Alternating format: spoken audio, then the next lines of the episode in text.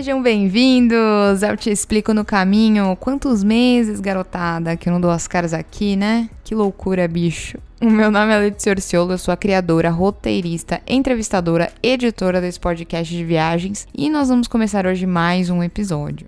Primeiro me explicando, eu tô sem publicar nada desde, sei lá, acho que setembro ou agosto, porque eu decidi focar todos os meus esforços na minha dissertação e depois disso eu acabei tirando umas férias de mim mesma e dos meus projetos para dar um relax e só focado também no meu trabalho full time. E aí, finalmente, neste fim de ano de reflexões e definições dos meus objetivos de 2021 e de metas pessoais, eu decidi que este seria o último episódio que eu lançaria do Te Explico no Caminho. Esse projeto é tipo o maior orgulho da minha vida, ele me ajudou a me descobrir como criadora de conteúdo, a me desenvolver como pessoa, é algo que me trouxe um prazer assim inenarrável desde que eu lancei lá em 2018 2019, não lembro o mês. E eu tive sempre feedbacks muito legais de amigos e conhecidos, e sinceramente foi a melhor coisa que eu fiz foi, é, sei lá, me jogar, né? Porque eu nunca nem não sabia nada de edição, não sabia nada de narração, não sabia nada de nada. E acabei indo na experimentação. Vocês podem ver se vocês forem ouvir o primeiro episódio de Paraty é completamente diferente dos últimos. E, cara, eu tenho muito orgulho de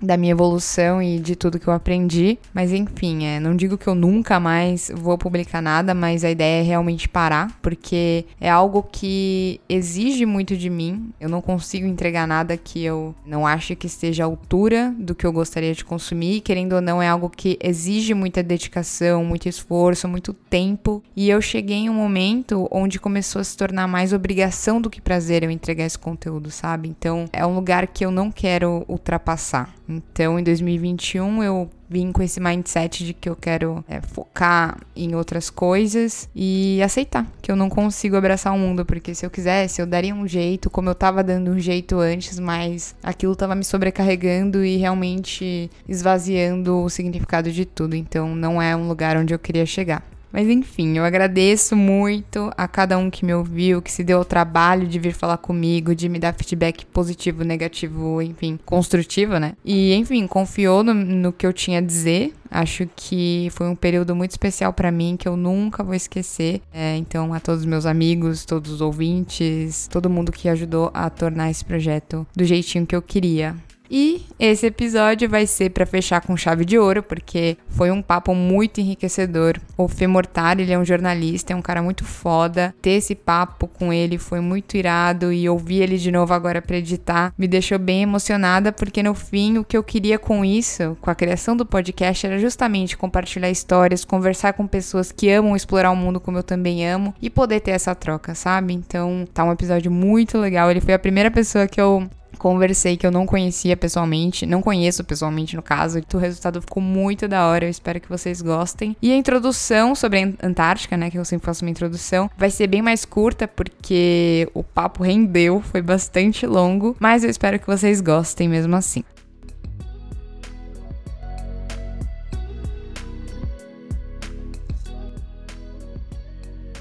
A Antártida, ou Antártica, é o segundo menor continente do mundo, ou o quinto maior, e por rodear o Polo Sul está quase completamente coberta por enormes geleiras. É o continente mais frio, mais seco, com a maior média de altitude e de maior índice de ventos fortes do planeta. A temperatura mais baixa da Terra, que eu na verdade vi duas informações, menos 93,2 graus Celsius ou menos 89 graus Celsius, e independente disso, foi registrada na Antártica em 1983, sendo a temperatura média na costa durante o verão de menos 10 graus Celsius e no interior do continente é de menos 40 graus Celsius. Juridicamente, a Antártica está sujeita ao Tratado da Antártida, então todas as nações que reivindicavam territórios no continente concordaram em suspender essas reivindicações e o continente, então, hoje é uma zona politicamente neutra, então não pertence a nenhum país, e é uma área dedicada a exploração científica. Então, embora não tenham habitantes permanentes, cerca de 4 mil cientistas realizam pesquisas no continente durante o verão.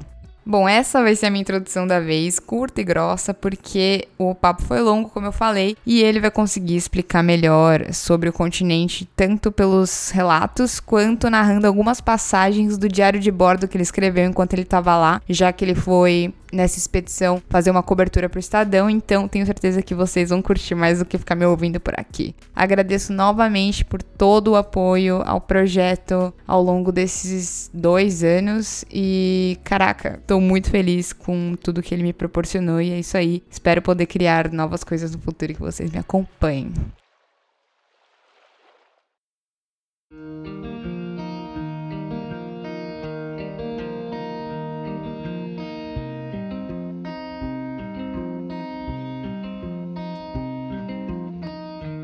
Hoje nós temos um convidado que eu estou muito feliz de receber aqui no podcast. É a primeira pessoa que eu estou gravando que eu não conheço pessoalmente, inclusive, que eu conheci na internet e convidei para participar e ele super topou. É o Felipe Mortara. E aí, tudo certo, Fê?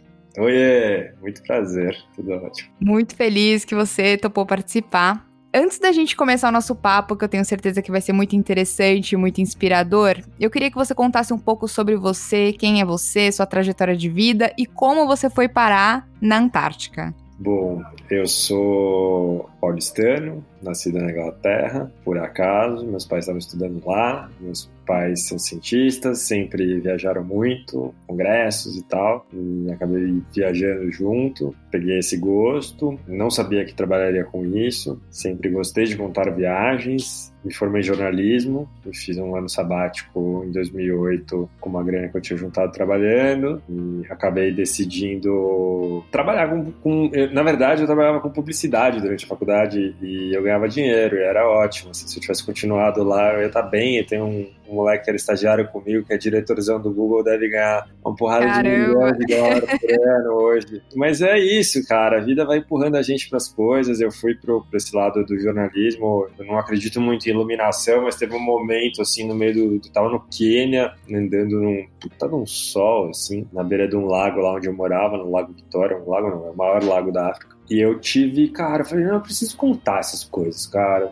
De algum jeito de outro, preciso contar, vou voltar pro jornalismo. Eu, quando eu voltei pro Brasil um ano depois de ter saído, eu tinha essa convicção, mas aí era no meio da crise, 2008, 2009, difícil arrumar emprego no jornalismo e tal. Acabei achando um emprego em assessoria de imprensa, trabalhei na prefeitura de São Paulo. Aí eu tive, cheguei num impasse ético-moral. Em algum momento eu vi que aquilo demandava um estômago para questões de injustiça e corrupção que eu acho que eu não tinha. E aí eu fui, encontrei um amigão meu de faculdade que estava saindo de uma vaga provisória de educação no Estadão. E eu saí para ganhar um terço do que eu ganhava no Estadão, é, PJ, tudo precarizado, horroroso. E fui, fiquei um ano em educação, aprendi, adorei. E pronto. Aí eu fui pro. E aí aconteceu de gostarem de mim no turismo. A editora, num bar, num boteco, falou: Ah, que legal, você não quer fazer uma viagem pra gente? Aí eu fui, fiz uma. Aí ela gostou, aí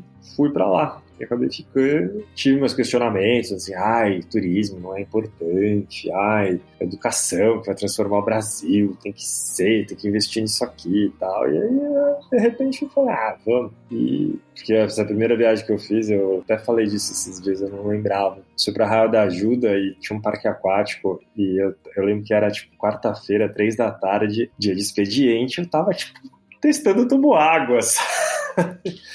Puta emprego! Puta emprego! Não, eu falo assim, é um absurdo, isso aqui é uma, isso aqui é uma obscenidade, isso não é trabalho, é sacanagem com o mundo. E eu fiquei meio culpado, assim, falando que horror isso aqui, eu, porque demorou muito, assim, tipo, pra eu, pra eu aceitar que, que era um trabalho justo, que era legal, que podia levar informação, cultura e expandir os horizontes das pessoas e tal. E fui. E aí eu passei seis anos no Estadão, uh, foram maravilhosos, era muito legal ter o sobrenome do Estadão, né? Eu é o Felipe do Estadão, isso abria muita porta, fiz muita viagem legal. A maior parte eram convites de escritório de turismo que convidavam o jornal para viajar e mandavam a gente, mas algumas boas viagens eu consegui organizar e fazer sair coisas interessantes que eu sempre sonhei. E depois de um ano que eu tinha saído do Estadão, eu consegui, eu era muito amigo da editora, e eu consegui um, um convite de uma operadora da Antártida, Antártica. O Estadão fala Antártida, então por isso que dá, dá um nó na minha cabeça. Mas, mas depois... qual que é essa questão?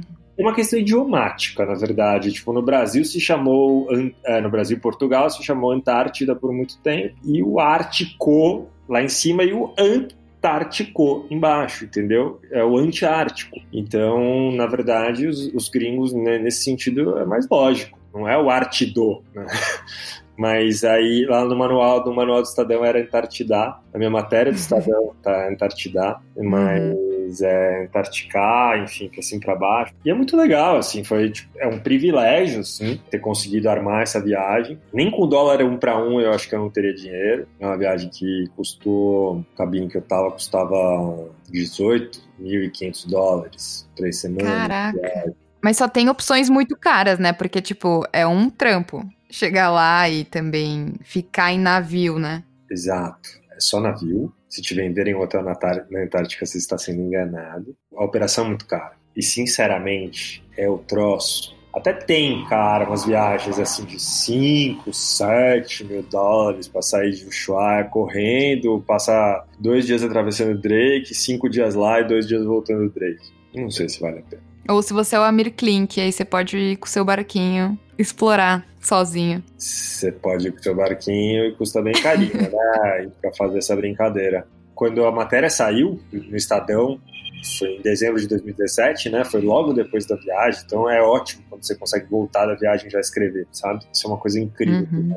de turismo, que às vezes você volta e aí, tipo, você tá engolido ali na rotina, fazendo materinha, cinco castelos na Toscana, dez estradas da beira-mar maravilhosas, sete restaurantes incríveis novos em Nova York, bababá, e, e a tua matéria vai ficando para trás e esperando uma data lá na frente de publicação e você não tem... E você vai perdendo a memória, cheiro, entendeu? O, o feeling mesmo da viagem, aquela coisa mais... A vibe que você já chegou, né? Tipo assim, você acabou de chegar da viagem... Sangue nos olhos, entendeu? Então, para mim isso foi muito bom, assim, eu cheguei, acho que escrevi na semana seguinte, o negócio tava muito fresco, muito quente e foi lindo, saiu uma capona no Estadão, tinha uma, uma fotona enorme assim em cima, na capa do jornal, então isso é muito legal foto minha, assim, linda, de, de uns pinguins, reis. E eu acordei esse dia, tipo, um pouco depois que eu acordei, me ligou o Amir Klink, elogiando a minha matéria, falando que, puta, que era a melhor matéria de Antártica que ele lia em anos. E que ele tava muito feliz de ler aquilo, que ele tava no interior, numa palestra, não sei o quê, mas que ele tava muito feliz e que a gente voltava a conversar depois. E foi ótimo, e depois a gente conversou e tal. Então, puta, pra mim foi foi incrível, né? Essa, esse reconhecimento e tal. Que mais? E assim fui para a Antártica. Acho que a nossa conversa começa aqui. Começa aqui. Então, é, eu não sei, eu acho que é mais fácil você falar na ordem exata de onde você saiu e os pontos que você acha que vale destacar, né, desse, dessa viagem, dessa jornada, né? Bom, a viagem começa em Puerto Madryn, que é na Argentina, enfim, é no norte da, da, da região da, da, da, Terra do Fogo, é, à beira do mar, né? É o ponto de partida para conhecer um, um, lugar incrível do continente que chama Península Valdez, que eu já tinha tido a oportunidade de ir antes. É uma cidade meio besta, assim, tem uns 30, 40 mil habitantes talvez um pouquinho mais. E a Península Valdez é um, é um lugar árido, com umas baías, umas praias cheias de pinguim, é, lobo marinho, elefante marinho, assim. Tem bastante dessa vida que a gente encontra na Antártica. Bastante coisa mesmo. É um lugar que eu acho que, dos lugares íveis, digamos assim, de biodiversidade marinha, além de Galápagos, eu acho que a Península Valdez é um desses. Assim. Eu tinha ficado com uma coisa engraçada que eu tinha ido para lá em 2012 e fui fazer um mergulho numa colônia de lobos marinhos, mas aí por causa da corrente, do vento, não sei o que, a gente não conseguiu fazer. E, e mergulhamos num lugar besta. Sei lá, eu já tinha certificação e tal, saí como instrutora e o, e o tinha dois meninos que nunca tinham mergulhado, tinham mergulhado uma ou duas vezes. E eles mergulharam com outro instrutor. Eles e era um lugar assim muito deserto, tipo era uma água linda e não tinha nada de vida. Eu, vi, eu lembro até hoje, eu vi dois peixinhos passando e umas águas vivas, meio esquisitas, que ficavam boiando e eu tava com a minha câmera e tipo, ah, vou brincar de ficar tirando foto de água viva. E aí passou um, uma fêmeazinha pequenininha, criança, assim, de lobo marinho, e chegou e começou a brincar comigo, não sei o que, com a instrutora, e a gente ficou ali, sei lá, meia hora brincando assim com ela, fiz um monte de foto. E nunca esqueci desse mergulho. E eu tinha prometido para mim que quando eu voltasse lá, eu ia tentar mergulhar na colônia inteira. E eu consegui. Então eu comecei essa viagem na Antártica indo mergulhar na, na colônia de leão marinho. Ai, que coisa mais linda. é lindo, é surreal, é um cachorro. É você entrar no assim, é muito divertido. O bicho fica. Aí tem, né, meu, eu não vou ser hipócrita, cara, porque a coisa do não toque, não sei o quê, mas assim, a interação bicho-bicho, entendeu? Então eu acho que quando você tá nesses lugares, às vezes, na Antártica eu não fiz, mas nesse ponto do mergulho, você tá ajoelhadinho, a 4 metros de profundidade, 5 ali com seu cilindrinho, quietinho, e o bicho vem, cá, cá, te morde, brinca, rola, cara, de repente você tá fazendo cafuné no leão marinho, entendeu? E ele é amarradão, tontão, brincando, e, e, é muito legal, assim, essa coisa, tipo, o bicho selvagem tá ali, lógico, pode te morder mais forte e tal, mas é muito, foi muito incrível, assim, esse mergulho. E aí eu voltei pro quarto do hotel, conheci o meu companheiro de viagem, porque eu, eu dividi uma cabine. Então eles já botaram a gente no quarto de hotel dividido. Era um holandês chamado Marcos, recém-viúvo, recém-viúvo de fazer uns três anos, dois anos. Cara, a esposa dele era depressiva e ele tinha encontrado ela morta na sala. Nossa. E... Leve. Era super leve. Cara, e o cara muito legal. Assim, tipo, muito irmãozão mais velho. Porra, o cara, uma energia boa. E aí, tipo, trocamos uma ideia, vamos jantar, vamos jantar, não sei o quê, fomos jantando. E aí, no dia seguinte, embarcava. Embarcamos, um navio, o navio chama Iberian Sky, que é um navio fretado lá, né? Essas operadoras fretam, enfim, eu, você, a gente pode bolar uma, uma operadora, se cadastra lá, faz as certificações e, meu, vendeu X cotas, vai lá e freta. E aí o navio vem com a tripulação, capitão, navegadores, bababá, médico, manutenção. Eram 81 passageiros, tinha capacidade para 99, 98. Tripulantes era mais ou menos o mesmo número, uns 80. E o nível é muito alto, nível de tudo. Então, o nível da operação era muito alto. Então, três biólogos né? Um deles ornitólogo, a outra bióloga marinha e a outro climatologista. Tá? Tipo, você tinha aulas, aula de climatologia. Hoje vamos aprender a ler nuvens, vamos aprender a ler a tempestade vindo, vamos aprender os tipos de albatroz, vamos aprender. Meu, é, é muito legal isso. Porque aí você começa a entender que velho, é, e eu tô ficando velho, gosta de pagar para ter esses privilégios, entendeu? Tipo, é para isso que os caras gostam de gastar dinheiro, para ouvir o conhecimento da isso é luxo. Então, luxo é uhum. você ouvir o conhecimento da boca do cara que, meu, estuda isso há não sei quantos anos. E tinha uma coisa muito legal que a gente fazia umas coletas de dado de, sei lá, chuva, água da chuva. Pena, tiravam as fotos da, das nuvens, das formações, de hora em hora, de cada 15 minutos, e aí juntava tudo isso e mandava para pesquisadores em laboratórios nos Estados Unidos, na Alemanha, não sei aonde, entendeu? Então, esses dois dias de navegação até as Ilhas Falkland, né, as Ilhas Malvinas, já começou assim, né, aquela, é maior cartão de visita, eu achei máximo, assim, tipo, conhecer, tem toda a coisa da novidade, que isso, tô indo para um negócio muito especial, né. Sim. E é um pessoal mais velho que você falou? Então, tipo, é um pessoal mais velho que faz essas viagens? É, em algum momento no, no, meu diário que eu comecei a ler hoje, que eu te contei, eu não lia meu diário de velho, mas eu fiz uma média da idade. Eu lembro que era alguma coisa assim na faixa de 55 uhum. anos, mais ou menos. Porque é uma viagem cara, né? Então você tem, você tem esse filtro da, da, da grana. Então a pessoa já fez muita coisa, já tem uma casa, ela já está estabelecida e tal, e ela pode se dar essa experiência, né? Muitos europeus, muitos americanos, bastante israelenses, tinha um grupo grande de chineses, uns 15, mas era, mas foi um negócio bem rico assim, essa parte das pessoas, né? Então tinha um, meu, minha, minha panelinha lá era o Marco, que é o, o, o, holandês, apareceu um outro Marco mexicano, que era um cara meio mala, às vezes ele era meio de lua, assim, então às vezes ele era mala, às vezes ele era legal, um mexicano que morava nos Estados Unidos, uma lemoa muito legal, moleca, assim, tipo a gente, chamada Brita, que tava fazendo um ano sabático, mas, meu, ela terminar o ano sabático dela com essa viagem, ela devia ter muita grana, cara, porque... Nossa, é, pode crer, você já tá quebrado no final do ano sabático, Pô, a menina vai plantar. Mas, ah, e aí entra uma dica legal, assim, que aí eu, eu, eu venho com a história da Brita, porque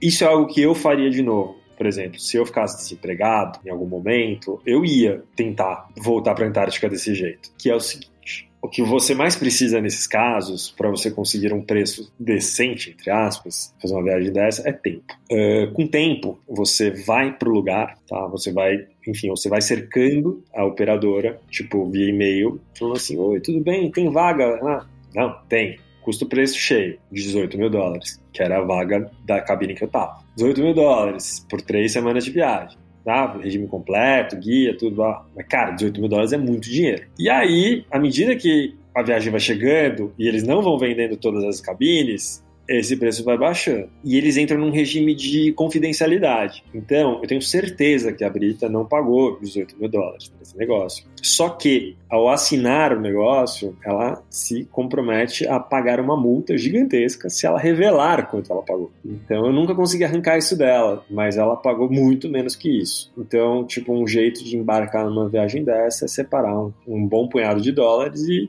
e ficar lá esperando a hora. Você tem que estar tá lá no lugar. Ela soube um dia antes que ela ia embarcar. Ah, então certeza, né? É uma ótima dica, realmente. Dois dias antes. Então, lá em Porto Madryn isso funciona, em Ushuaia isso funciona também. Então, tipo, pô, você quer fazer isso no fim do ano, sei lá, tira três semanas em Ushuaia de bobeira. Ela vai, meu, monitora as datas de partida dos, dos cruzeiros. Em geral, fim de temporada é melhor. Então, fevereiro março. E é isso, enfim, essa é uma dica para ir, eu, que eu provavelmente faria quando eu voltar, porque eu acho que eu vou voltar.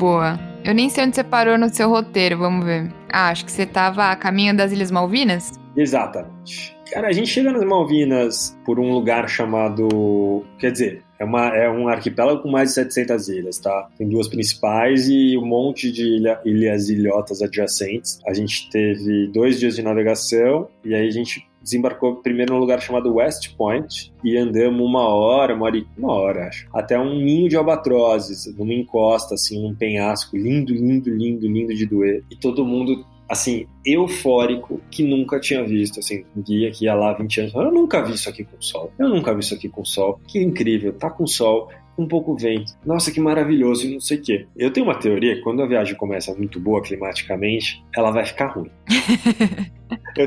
não dá pra cantar vitória antes da. Antes é, da... é, ai, que incrível, melhor. Do... Eu falei, ih, cacete. Aí a gente ficou ali e tal, vendo os albatroz. Eu, eu fiz algumas fotos, ok, tal, Aí eu vi que era difícil fazer a foto que eu queria, mas era o máximo, né? Lugar lindo e super diferente e tal. Aí a gente voltou, aí a gente foi para Saunders, que tinha uma praia muito legal, assim, uma praia que poderia ser no Caribe, tá? Areia branca, água verde e pinguins andando para cima e para baixo. Ai, que fofos. É muito, muito, assim, paradoxal. Você chega no lugar e fala assim, nossa, olha essa água, essa, essa areia, é esses pinguins. Nossa, é verdade, né?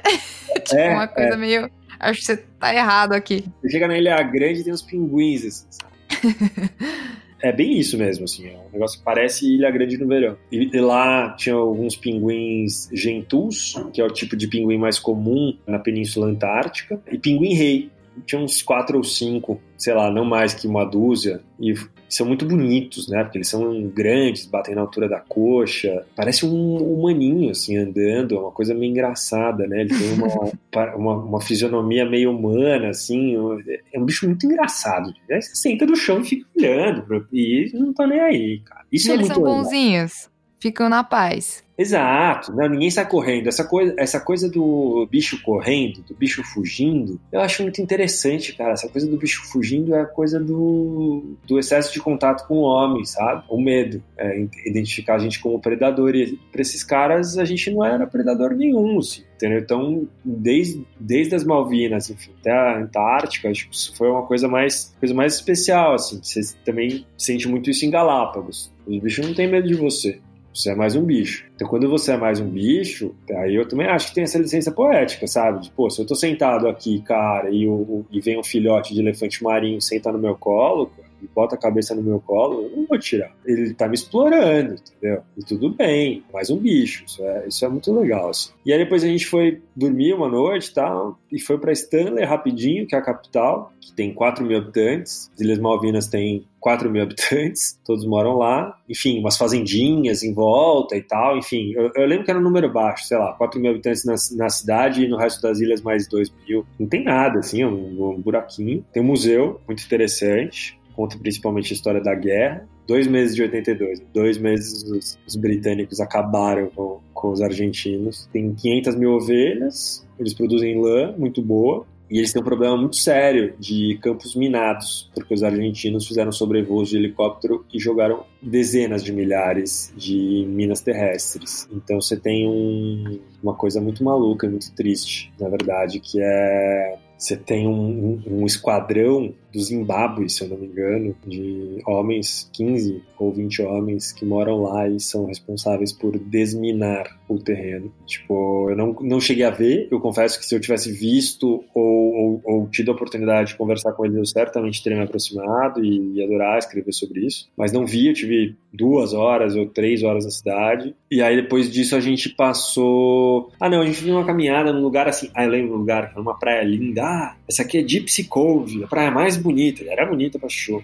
Toda cercada, porque tem mina na praia ainda, sabe? Então é muito triste isso, assim, de você ter, ter essa restrição, assim, de você, ah, você pode ir pra lá porque lá pode. Lá é desminado. Enfim, vai ser bem interessante é, entender esse, esse lugar, essa região, um pouquinho. E quanto tempo você ficou lá? Foi só um pit stop, assim? Cara, é muito rápido. É, as Malvinas são duas noites. São três dias e duas noites. Aí, mais dois dias de navegação para Geórgia do Sul. Cara, Geórgia do Sul é o meu lugar favorito na Terra. Simples, assim, é bem curto e grosso. Eu morria de vontade de conhecer e era muito mais legal do que eu imaginava. É uma, é uma ilha principal que sobe do fundo do, do Oceano Atlântico, com montanhas de até 3 mil metros. Uma ilha pequena, do tamanho da cidade de São Paulo, com montanhas de até 3 mil metros e 13 glaciares que se interconectam e inúmeras colônias de pinguins, principalmente pinguins reis, maiores do mundo. A gente está falando aí de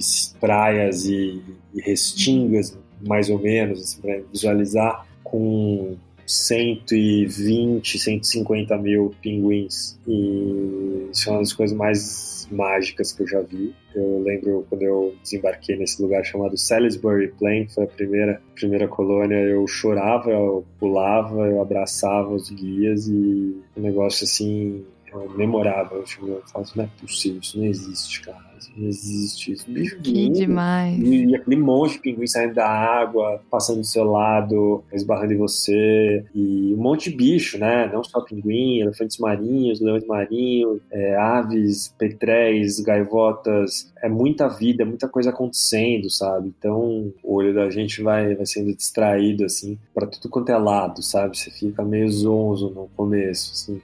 Tanto que você vai falar, não, ah, quero tirar foto, foto, foto, foto. Às vezes. E é bom quando você para e, não, vou tirar foto, vou olhar aqui, vou cantar, vou, vou conversar com esses caras e, é muito mágico, assim, você ter esse contato com os bichos, não se sentir predador, não se sentir temido, sabe? Eu, eu fui recebido muito gentilmente, assim. As pessoas que já viajaram comigo, que já viram eu tendo contato com outros bichos, dizem, vai parecer muito, muito besta isso, mas dizem que eu tenho um jeito com bichos. E lá na Antártica também, cara. E aí um dos caras, um dos guias falou assim: ah, he's pet friendly, não sei o que, falou, falou alguma coisa assim, sabe? Pô, ele é amiga do Vitinho, não sei o que, fica de olho nele, porque eles morrem de medo, assim, de da galera ficar muito solta com bicho e do, do, de bicho atacar e de, puta, machucar e, e o pior dos pesadelos dessa turma é precisar voltar pra terra, né? porque a gente está falando de um lugar que está a dois dias de, de um aeroporto, de um hospital ok, mas assim, não é um hospital, né, sei lá. Então, se precisar, se precisar te levar para um hospital de verdade, para uma UTI, não sei o que, você precisa ir para o aeroporto, pegar um avião, então você está longe, você está bem longe. A chance de complicar é enorme. E nesse ponto, isso era uma coisa que me preocupava muito, porque a média etária era alta. Tinha um cara de 89 anos no bar, tipo de andador, mas ele era muito ativo, muito legal, muito. Pô, mas assim, quando eu vi ele andando e o barco balançando no dia de navegação, eu, eu parava o que eu tava fazendo. Eu ia lá, oi, fulano, esqueci o nome dele, era Timo. E, cara, eu colava no bracinho dele, pô, ia todo gentil. Gentil e egoísta. Porque, porra, se o senhor não vai cair no meu navio, não. Se o velho cai e se machuca, cara, estraga a viagem da minha vida, entendeu? E eu, eu espalhei pra minha patotinha, falei, gente, ó, bora segurar velho. É isso, e, e, acidentes com bicho também, tá? Eu lembro de um chinês que era meio surdo e ele era bem fotógrafo, ele não tirava o olho do, do, do, do visor do, da câmera dele. E, cara, às vezes tava tenso, às vezes tinha um, um, elefante marinho vindo guerrear com outro por causa de território, por causa de, de das fêmeas e tal. E, cara, e o bicho vem, é um bicho de que sei lá, tem, na média tem 5 metros de comprimento. Eu vi um bicho desse aí de 8 metros. Não, imagina que é um bicho, uma foca gigante de 8 metros, vindo na sua direção. Cara, é bizarro. É um Fusca vindo na tua direção muito rápido. E o cara aí. Tá, tá, tá, não tive dúvida. Eu, puxei o cara. E o bicho passou assim, sei lá, meio metro da gente cara achando que é Disney, né? Tipo, que não é vida real. E o bicho ia passar em cima do cara e ia acabar com a viagem da gente, entendeu? E o cara me deu bronca, é. e o cara mandou o tradutor chinês vir me dar bronca. Foi isso, assim, foi muito rápido. Mas é, é, esse, esse lugar, assim, é, é, é, acontecia muita coisa. Assim. E a Georgia do Sul, pra mim, foi o, o, o auge da viagem, pela proximidade da vida, assim, sabe? Variedade e concentração. Foi impressionante. E eu lembro que isso era no, no Salisbury Plain. Aí a gente ia dali dois dias no tal do St. Andrews, que era a maior colônia. Aí alguém levantou, né? Toda noite tinha um briefing do dia seguinte. Que era muito legal, o chefe da expedição lá, que era um cara super inspirador, assim. E, e o cara era assim, né? Tem uma coisa muito interessante dessa viagem, que é uma variável legal pra caralho, e muito desafiadora para a maior parte dos viajantes, que é você não faz a mais puta ideia de onde você vai parar no dia seguinte, do que, que você vai ver. Você vai ancorar se der, se o tempo estiver bom, se, se a ancoragem estiver boa, se o vento estiver ok, se não vai andando até não sei aonde. Então, o cara não promete nada. Então, para o chefe da expedição, é um puta desafio terrível, porque você foi lá para ver pinguim, baleia, elefante marinho, leão marinho, uh, foca leopardo, pinguim 1, pinguim 2, pinguim 3, entendeu? Tem vários tipos. E, e o cara quer garantir que você vai ver tudo. Só que não, eles não ficam todos juntos, entendeu? Sei lá, imagina São Paulo. Sei lá, Pinguim Rei é na Praça da Sé, Pinguim Gentu é, é no Anália Franco, Pinguim de Barbicha é em Santana, Leão Marinho. É um em cada exato, canto. Leão né? Marinho é, é, é, na Vila Mariana, entendeu? Então, tipo, é espalhadaço. Assim. E aí na, na, na Georgia do Sul, fica muito concentrado mesmo, né? Enfim, cara, isso, isso, isso foi muito marcante, assim. É, lá foram acho que cinco dias, quatro noites. É, a gente fez uns, uma, umas coisas, uma coisa que é muito especial, que é caiaque. Tipo, é um passeio pago à parte, não sei o quê. Você rema, assim, se tem condição, você pega um caiaque, sobe lá com um coleguinha e rema. E chega perto dos bichos sob uma perspectiva muito especial, assim. E foi o único momento que eu vi a tal da foca leopardo, que é o maior predador de todos, não sei o quê. Passou muito perto do meu caiaque. Vou até ver uma foto dela. Deu medo? Deu medo. Deu um pouco de medo, sim ela tem uma cara de cobra. Ela parece uma sucuri. Ele, fica, ele fica com a cara um pouco para fora d'água assim. Dá uma olhada. Parece uma sucuri. Nossa, ela é meio comprida aqui, né? No... Dá, um pra, dá pra visualizar comprido. uma sucuri nela? Caramba! Pessoal, joguem no Google. Foca leopardo. é, mas e aí? Ela chegou perto. Olha, tem umas fotos ainda dela comendo pinguim, coitado. É, e ali pertinho de uma colônia de pinguim. Chegou perto, veio investigar, veio dar uma checada. E eu, cara, eu, eu abusava da Brita, né, que era lemoa. Tava comigo remando. E às vezes eu deixava ela remando atrás, meu. Eu falava assim, Brita, I'm working, I'm working. e tirava muita foto. E era foda, porque eu tirava minha, minha câmera do saco tanque, minha câmera melhor da vida, né? Ali no caiaquinho boiando, tipo, dá medo pra cacete, né? Mas ao mesmo tempo você quer fazer a melhor foto possível do bicho, né? Uhum. E a foto não ficou muito boa, mas a, a lembrança do, da foca leopardo, e foi uma que eu vi, foi, foi isso. Vi uma, essa uma e acabou, entendeu? Então aí foi, sei lá, isso era o oitavo dia da viagem, nunca mais vi. É, então tem essa coisa do, do de, de, aproveitar o momento também, né? Você fala assim, meu, viu, viu, viu, vai ver, tá até. Ah, tá acontecendo ali, vai lá ver, entendeu? Então, isso era bem, bem especial, assim.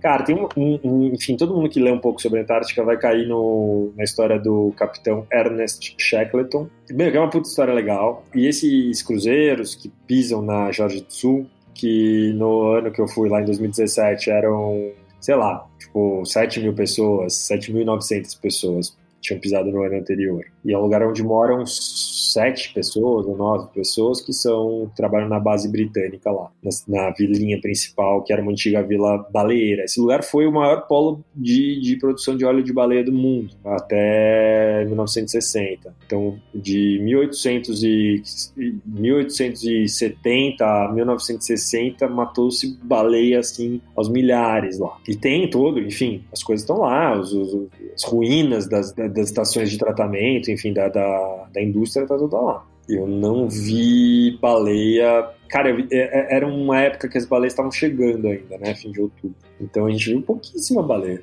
E o, o Shackleton, então. O Shackleton, a viagem dele foi um negócio, enfim, ele, ia, ele ia atravessar o continente antártico de um lado para o outro, o navio ia deixar ele de um lado pegar do outro, só que antes de chegar no lugar de desembarque, o navio ficou preso num, numa banquise de gelo e, e a viagem toda mudou. Ele e 27 homens e acabou virando uma missão de sobrevivência de sair de lá com todo mundo bem. E é isso, ao longo de dois anos, os caras vão tentando sair de lá do lugar mais inóspito da Terra. Dois anos? Dois anos. Caraca, não lembrava. Ah, e a história é assim, que os últimos as últimas três horas de caminhada dele até chegar na civilização, na estação baleeira de uh, Stromness, a gente faz essa caminhada. E é do caralho para quem lê o livro, para quem gosta da história, para quem sabe, pra, assim, é, é, é, um, é, é um marco na vida. Assim, você fala, meu, que demais, que demais, porque são coisas que você lê, enfim, é o livro que eu mais li na vida, eu li quatro vezes, eu, li, eu tinha lido três vezes antes de ir, eu li a quarta durante a viagem. a incrível viagem de Ernest Shackleton, a incrível viagem de Shackleton, do Alfred Landon.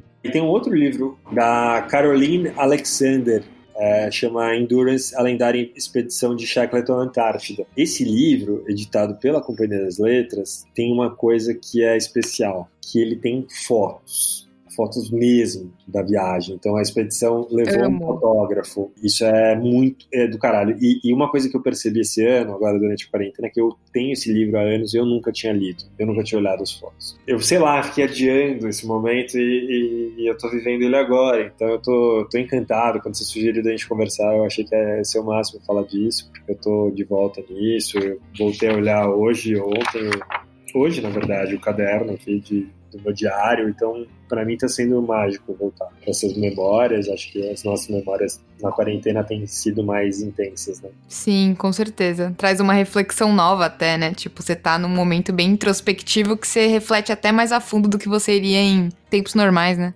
Com certeza a gente está mais mais sensível, assim, mais aguçado, eu acho. Uhum, é, é isso aí. Tudo que tá para fora da nossa janela. Enfim, e, e aí eu fui, bom, eu saí com dor no coração, assim, do Jorge do Sul. E aí depois a gente termina né, nessa vilinha principal ali de Grintvink, que tem um museuzinho bonitinho, uma lojinha. E eu deixei um rim no imã de geladeira, que eu amo de paixão. Escrito South Georgia, uma baleinha, assim. Foi ótimo, cara, assim, uh, esse, Lá esse... também é super, super frio, né, também, mesmo nessa época. Cara, é frio é frio. Que você foi no final, final do ano, começo do outro ano, tipo verão, né?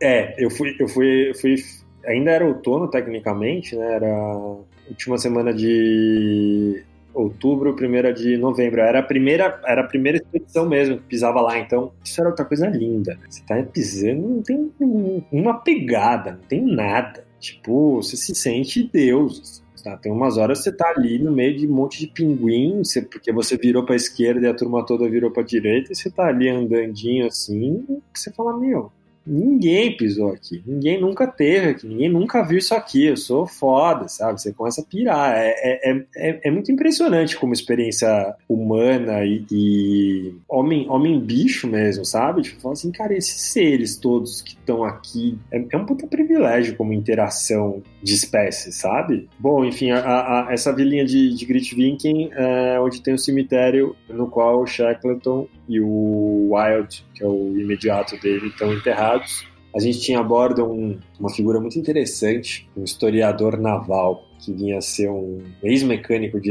helicópteros da Marinha Britânica, que enveredou por esse lado da pesquisa naval, enfim, histórias de Shackleton de outras expedições, apaixonadíssimo pela Antártica e, e, toda a região. E um cara que participou de um documentário do Discovery Channel, que talvez até tenha no YouTube, eu não sei se o conteúdo vai estar aberto, mas assim, o Discovery bancou uma reconstituição da viagem final do Shackleton da Antártica para a Geórgia do Sul num, num barquinho de salva-vidas, num barquinho, enfim, de madeira, pequenininho, do jeito que eles fizeram lá em 1914, 1917, desculpa. E é muito foda, assim, cara. E, eu, e, e, o cara passa o documentário no barco. Então o cara passa o documentário do Discovery em que ele mesmo está. Nossa, que da hora. E no final é muito demais. E, no, e ele chama Sebastian Coulthard. Coulthard igual o piloto de Fórmula 1. E no final ele pá, enfim, acaba, acaba a sessão do documentário, ele passou em três noites. E aí termina aquela sessão, aí ele comenta, aí a galera pergunta: Não, mas como é que você fez isso? Não sei o que. Tipo assim, eles fizeram tudo igual em 1917, só com câmera dentro. É isso. Só esse diferencial. O resto, meu, uma linha de lã, tudo encharcado. Deus que me livre. E,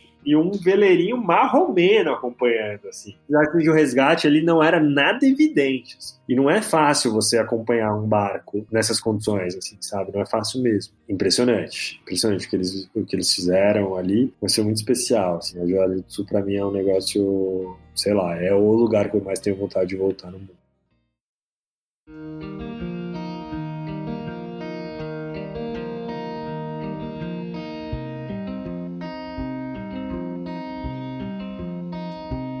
Bom, aí embarcamos no cruzeiro, tem um churrasco de despedida ali na, na Baiazinha de Gritvink, e é muito engraçado, porque toca aquelas músicas de casamento, cafonérrimas e tal, e aí todos os velhos, né, os velhos, tiozão, solta ali. E eu lembro que foi um momento assim que eu falei, puta, que engraçado, né? Essas pessoas. Bom, eu olho pro meu caderno, cara, eu escrevi muito, assim. Eu, eu fico muito feliz que eu tenha escrito muito, porque.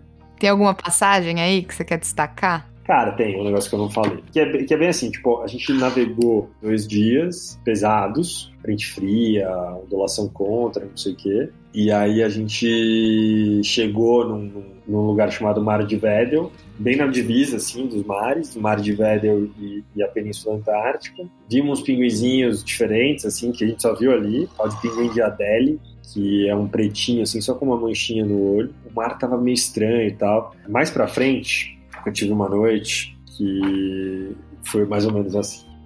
Já era quase 11 da noite no relógio e eu estava num sono bom. Aquele aconchego que anestésicos, somado ao cansaço, conseguem como ninguém. A cama quentinha, coberta até as orelhas, o melhor lugar do mundo. Poucas horas antes, consegui a façanha de torcer o joelho e passar um, ao passar de um bote para o outro, após o passeio de caiaque mais legal da minha vida. Depois de ouvir um clec, senti uma dor estranha me subir pela coxa direita. A partir daquele momento, só fiz ficar com a perna estendida, intercalando aplicações de bolsa de gelo e anestésico. Pelo menos não falta gelo por aqui. Muito Tylenol e ibuprofeno no, no menu. A noite foi animada no restaurante do deck, o único propriamente dito. Hoje tivemos um jantar filipino com um atum ao molho de coco e tamarindo magnífico. E muita música filipina. Estou encantado com a doçura e resiliência desse povo. Todos os garçons são filipinos. Nunca havia convivido tanto e esse é o mais longo e marcante cruzeiro da minha vida. Então, voltemos à doce noite que se iniciava. Já estava envolto na partida para outra dimensão quando o Brandon, o chefe de, da expedição, entrou na cabine pelo alto-falante. Good night, ladies and gentlemen. Orcas, Killer whales at the front of this boat.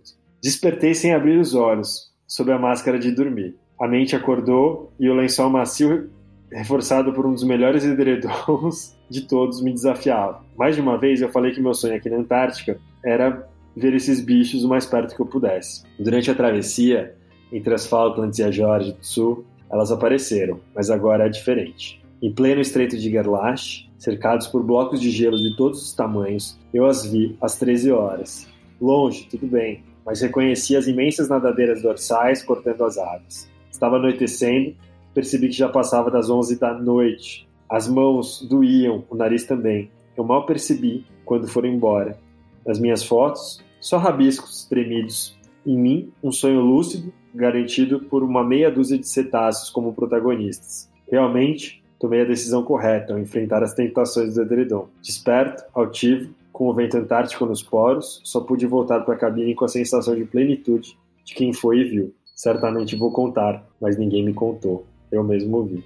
Ah, muito bonitinho, né, cara? Caraca! Salva de palmas. Que coisa linda, meu. Isso é no seu diário de bordo? Esse é no meu diário de viagem, né? Que eu não tinha lido desde que eu voltei. É muito engraçado, eu tenho a sensação de que é tipo umas garrafas de vinho, assim, sabe? Que você vai guardando e de repente você abre, você toma, você fala, é, que delícia.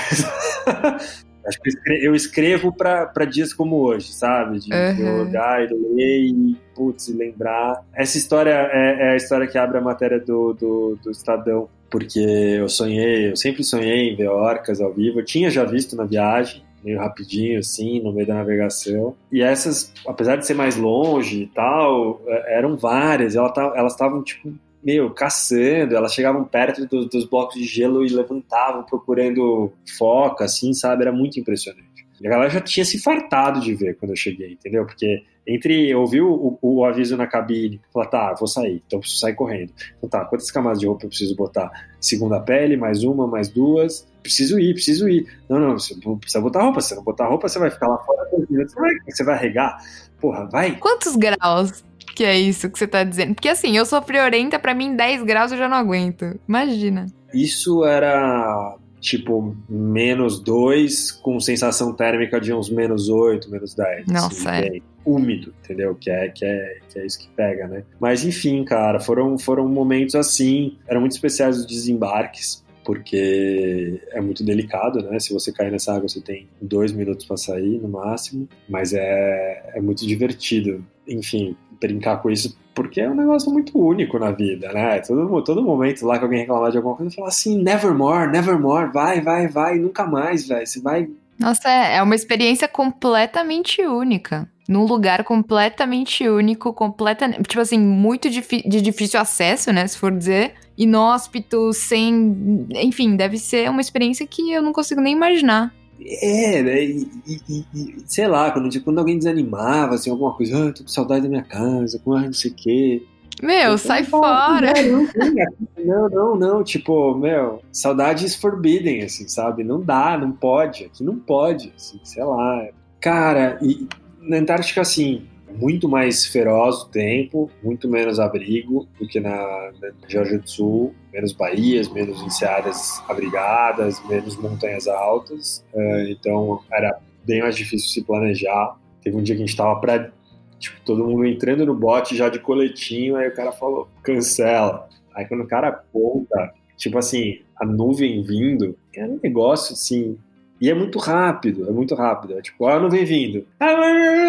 Puf, chegou a nuvem. Acabou, é muito rápido. É tipo dois minutos. Aí a gente teve um dia só que cancelou a atividade. Eu achei ótimo. Assim. Sendo que ele, eles falaram assim, vocês tiveram muita sorte com o tempo, no geral, assim, no fim da viagem. E os desembarques foram, foram super bem sucedidos e... E como eram esses desembarques?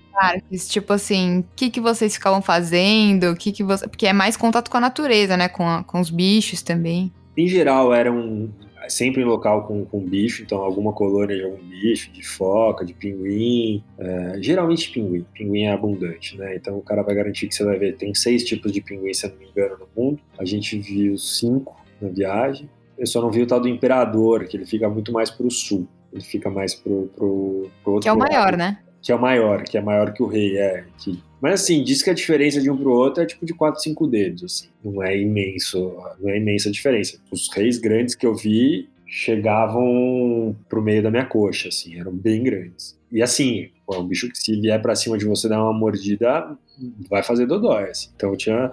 Assim, eles não são agressivos, entendeu? Então, só nessa a situação que, que, pode acontecer de você vacilar e tal. Mas enfim, é, desembarque em colônia de pinguim. E eles marcavam com os pauzinhos umas bandeirinhas assim no gelo, onde você podia andar. E aí, pô, calça impermeável, casaco impermeável, sentava no chão, tirava altas fotos, ficava ali. Né? Tudo que você tirar de. Ah, ficou outra dica aí. Tudo que você tirar de foto de bicho, sempre que você estiver na altura do olho do bicho, a foto vai ficar melhor automaticamente. Enfim, tinha isso, então, então eu ficava agachadinho, às vezes debruçado, né, de, de deitado de bruços na neve, tentando fazer foto de pinguim, de foca e tal. Esses desembarques eram delicados, porque envolvia embarcar pessoas de 8 em 8 num bote e desembarcar numa praia, todo mundo com uma bota. Nossa, cara, o ser humano já inventou umas botas muito boas, assim. É, botão confortável, de borracha, blindado. Eu, eu achei uma coisa bonitinha hoje, lendo, que era eu, eu escolhendo quantas roupas, eu, quantas camadas de roupa eu ia botar para sair. Eu tinha 15 minutos para ficar pronto. A maldita roupa seca do caiaque é a parte mais chata do processo. Escolher o número certo de camadas para não passar calor nem frio é uma ciência saborosamente inexata. Pode ser que o corpo transpire desenfreadamente em algumas poucas remadas, que o sol se esconda ou que um vento teimoso dê as caras e vire o jogo sem mais nem menos. Vestir-se para remar é mais ou menos como escolher roupa na primavera paulistana. É isso. É o que eu ia comentar em seguida. Eu ia falar, é tipo ir trabalhar, né, em São Paulo. Você sai de, puta, galocha e à tarde está de Havaiana, né? É, é, é Cara, então, então tinha essa coisa de. Teve dia que eu tava feliz com três camadas de calça, de cinco no peito, teve dia que eu tava com duas passando calor. Então a variável é, é meio inexata. Assim. Mochilinha sempre, tira a roupa, põe roupa na mochila, é, um gorro forte de fleece. Eu levei um negócio que é uma. Eu levei eu comprei? Eu comprei, cara. Teve um dia, acho que nos primeiros dias a gente passou tanto frio que eu fiquei assustado. Eu comprei uma balaclava, que é aquela toca ninja. Nossa, um baita negócio. Tipo, de lã, de merino, blá blá blá, cara pra cacete. Enfim, na lojinha do barco. Eu falei, cara, preciso. Porra, a lojinha do barco. Frio, deve... é, eu sou careca ainda, tipo, eu sinto mais frio na cabeça. Sabe? E aí eu usei duas vezes esse negócio. Depois fui usar em estação de esqui em dia frio, só. Então, não é tão, congelante. Tem várias fotos que eu apareço perto de pinguim sem luva. Às vezes a turma pergunta, mas não era frio? Não tinha luva? É, tem, mas, cara, você precisa tirar foto, bota a luva, na hora que você tirar foto, tira. Cara, teve um lugar que chama Nico Harbor. Escreve N-E-K-O, Neco Harbor. Teve um, um, cara que era o médico da expedição, que era um indiano, que morava nos Estados Unidos, e uma francesa, que era a namorada dele, que ele não pediu ela em casamento lá. Eles casaram lá. Como alguém casa lá? Cara, assim, os caras se organizaram, levaram, meu, ela comprou um vestido barra manta, uma coisa meio Game of Thrones, brancas, enorme, cara, enorme, com uns, uns, pelos, assim, juro. Cara, é um negócio, assim, surreal surreal. E aí a galera achando que, tipo, ah, eles fizeram isso achando que ia ser um negócio pequenininho, low profile. Aí, tipo, dos 81 passageiros tinham 70. Acompanhando o casamento, todo mundo em volta. Óbvio, né? E, e foi muito fofo, cara, que ela chegou, ela entrou assim, no, eles fizeram um altarzinho, tipo, com os, os, os bastõezinhos de sinalização, sabe? Tipo, e aí a ornitóloga era a cerimonialista e, a, e o senhorzinho mais velho lá, 89 anos, o Tim, entrou com ela de bracinho dado e bengalinha, assim, cara, na neve. Foi demais, cara. Foi demais. Foi muito que legal. Que doideira. Eu vi que eu tirei super pouco foto e que eu filmei um monte. Muito legal. Eu tô louco, assim, porque eu, no Estadão, vocês entrarem no site do Estadão, escrever lá Antártida, Mortara, enfim, tem a matéria lá. É, embarcamos no cruzeiro pela Antártica, alguma coisa assim. E lá tem um vídeo que a TV Estadão montou com, com, esses, com esses vídeos que eu fiz lá. E hoje eu morro de vontade de editar o meu vídeo, sabe? Que eu, eu não sou não, não sou um editor decente, mas assim, que dá vontade, dá tanta vontade de remexer nesse material. Nossa, você podia editar os vídeos e fazer uma narração por cima, já que você sabe narrar também. E tem uns textos mó legais. Pô, porque eu tava pesquisando no YouTube, não tem tanto material bom assim sobre a Antártica, pelo que eu tava pesquisando. Uns puta material, sabe? Até fiquei, meu, tá faltando coisa aqui. É, em português, talvez. Eu não sei, cara. Eu, eu ia me divertir colando frame, colando imagem e takezinho e tal, e, e, e lendo uns trechos do diário por cima. Eu acho que é uma ideia, assim. Nossa, ia ficar legal. Eu acho legal. Enfim, teve esse episódio que foi bem legal. No, no último dia, a gente foi num, em dois lugares. Uma ilha famosa lá que chama Deception Island, uma cratera de um vulcão uh, em cima, assim, ela é um vulcão submerso. Uh, nosso navio não podia entrar dentro, a gente não entrou dentro por algum motivo de vento, enfim, tinha alguma complicação. Uma pena, todo mundo entra, isso, isso é uma coisa que eu lamento um pouco, mas assim, cara, você não pode se lamentar. Na Antártica você viu coisas que os outros não viram e, e, e é uma grande, enfim, uma grande troca que, tipo, você vai ter visto coisa, vai ter pego de um jeito que o outro não pegou e, tipo, é sempre elas por elas. Assim. Só que a gente viu, a gente desembarcou no, no, na maior colônia de pinguim bar, de barbicha que tem lá. que é impressionante. Que, tipo, e é tudo pretinho, é tudo vulcânico, né? Tem a terra preta, enfim, areia preta, pedra preta. E eu lembro. Eu lembro muito do cheiro desse lugar, assim. A Antártica é um lugar bem fedido. Pinguins são bem fedidos. Então tem o cheiro. O cheiro da Antártica é um negócio muito engraçado, assim. Principalmente da Geórgia, né? Onde tem mais, mais mam mamífero. Porque assim, na, na, na Antártica, nos desembarques, era assim, ah, monte de pinguim, uma foquinha, três foquinhas e tal entendeu? Não tinha. Dá para fazer um paralelo com o Pantanal e a Amazônia, entendeu? Você vai ali na Amazônia, você vê os bichos ali um pouquinho e tal, mas assim, cara, quando você vai no Pantanal, você vê bicho pra caralho, muito bicho. Né? A Antártica é uma coisa mais ampla, assim, mas é bem metafórico. E teve um lugar no último dia que a gente foi que era Half Moon Island.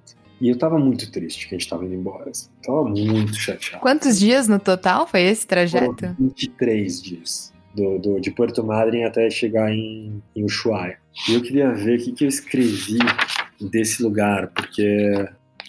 Ó, vamos lá.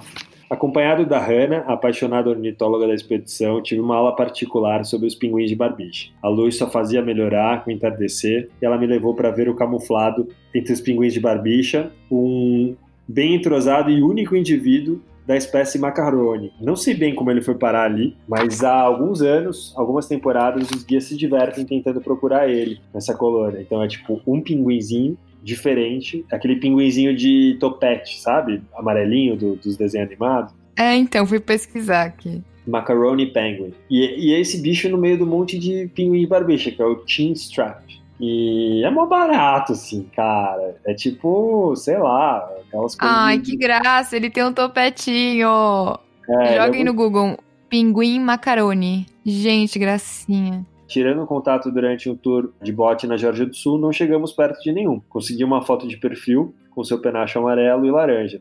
Divertido. Mas eu estava mais encantado, preocupado em entender os chin straps, seus gritos com competitivos, porém limitados, seus pulinhos e ninhos feitos com pedrinhas achatadas. Estávamos no alto de uma pequena colina e ao redor só neve e mar, logo ali, a uns 80 metros. Atento ao joelho, caminhava lentamente, já que alguns trechos, em alguns trechos a neve afundava até a coxa. Ao contar dos mamíferos ali na prainha de baixo, a Hannah se derreteu e confessou ter abandonado seu posto ao lado do Macaroni solitário. Porém, a essa altura eu deveria de me decidir se eu iria até a praia principal, mais uns 15 minutos caminhando, para ver a turma entrando no mar, ou então se desceria até essa prainha menor, ao alcance dos olhos, para ver a vida que balançou a guia britânica, com ares de avó sabichona. Só depois eu descobri que ela tinha apenas 46 anos, ela parecia super mais velha. Cada minuto à beira-mar valeu, pois à minha direita gentus emergiam da beiradinha, os peitorais raspando nas pedras único elefante marinho que vimos na Península Antártica, o macho de médio porte descansava profundamente. Na outra pontinha da pequena orla, uma fêmea de elefante marinho não se importava com o barulho da, das nossas botas, ora na neve, ora no cascalho. Notei a Hannah, um chinês, e o Patrick, sul-coreano criado nos Estados Unidos e morador de Singapura, vindo com alguma pressa logo atrás de mim. Nesse momento, a umas quatro ou cinco centenas de metros, as pessoas entravam na água, a cerca de zero grau. Devem ter ficado bem na foto, pois um bloco de gelo considerável aparecia parecia milimetricamente posicionado como elemento de cenografia. Eu estava próximo, porém não o suficiente para ouvir os gritos que na certa não foram poucos. Claro, eu queria ter visto, mas precisava escolher e optei pela natureza. Quando é que eu teria um bebê de foca de Vedel nova, novamente diante dos meus olhos? Uma criaturinha inédita na viagem que resolveu dar as caras ali nos meus últimos minutos. Foto não serve para explicar uma porção de coisas que as pessoas retratam inclusive algumas paisagens dessa viagem, uma coleção de lugares incapturáveis. Mas fotos servem, sem dúvida, para tentar trazer ao coração, através das retinas, o que aquele pequeno e indefeso mamífero representava ali, rolando lentamente na banquisa, descobri estar vivo. E ele mordia, assim, cara, é muito fofo. Ele, vira, ele virava lado, aí ele mordia a nadadeira, assim. Aí ele, tipo, eu tenho isso aqui, aí ele mordia a outra. Era muito, muito, muito esse filhote de foca é, era, era um negócio. Qual que assim, é? Como é que chama? Vedel escreve W-E-D-E-L-L. Seal, é, foca, S-E-A-L. Ah, não. Parece um cachorro. É, é, brutal. Eu né? não tenho maturidade. Eu ia dar um abraço nele. Você não abraçou esse neném, eu deitaria de conchinha com ele. Pois é. Gente. É, exatamente. É, é, é, é chocante, né?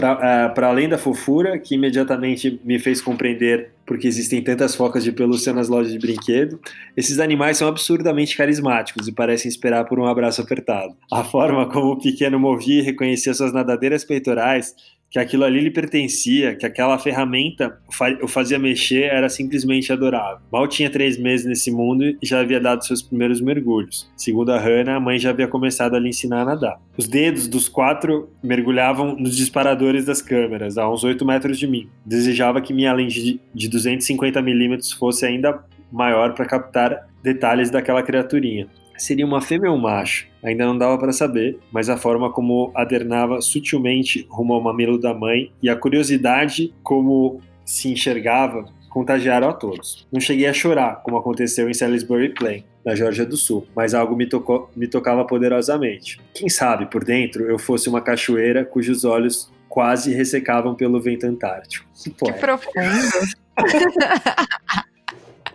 Nossa, você devia estar super sensível, né? Tipo, emocionadão. Emocionado, cara. Engraçado, né? Reler isso tanto tempo depois. Nossa, animal. Hannah deu o comando. Chegar a hora. Um último clique, partimos à praia principal. As paredes de basalto, forradas por líquido em vermelho, mudavam de tonalidade conforme o sol se livrava das nuvens. Liguei a câmera, pendurei no pescoço e com o braço segurava o mais perto da boca possível. Como havia perdido meu celular, era a minha maneira de gravar minhas emoções ali. A neve pelas canelas, caminhava meus últimos passos na Antártica. Algo me doía e não era de frio e tampouco o joelho direito. Existe algo letárgico nos momentos de adeus. Aquele fiapo de nós que fica nos outros e nos lugares também. Inversamente, somos tatuados em nossas almas por pessoas e atmosferas. Naqueles instantes, agulhas de memória me furavam o espírito. Talvez fosse essa dor que me invadia sem explicação óbvia. Da mesma maneira que meu desenho polinésio no antebraço era uma dor que doía gostoso. De certa forma, o inevitável vem sempre acompanhado de prazo. Já na praia, eu diminuía o ritmo até o último bote. Avistei uma pedrinha daquelas de flocos, pus a mochila a tapar o campo de visão dos guias, discretamente surrupiei. Se não fosse tão mais ecologicamente errado, certamente eu deixaria algo meu para aquele lugar. Qualquer coisa de material, claro, porque de intangível eu já havia deixado um sem fim de mim. Caraca, que lindo! Que jeito da hora, hein, de fechar texto poético. Você tem essa. O que, é, que você surrupiou? Uma pedrinha pra te mostrar. A pedrinha.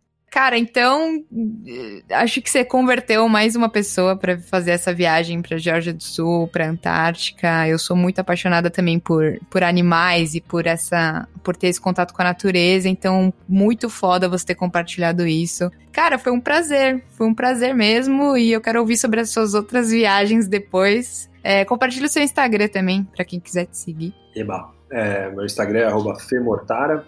Foi ótimo, para mim foi uma terapia. Muito bom relembrar de é tudo. isso.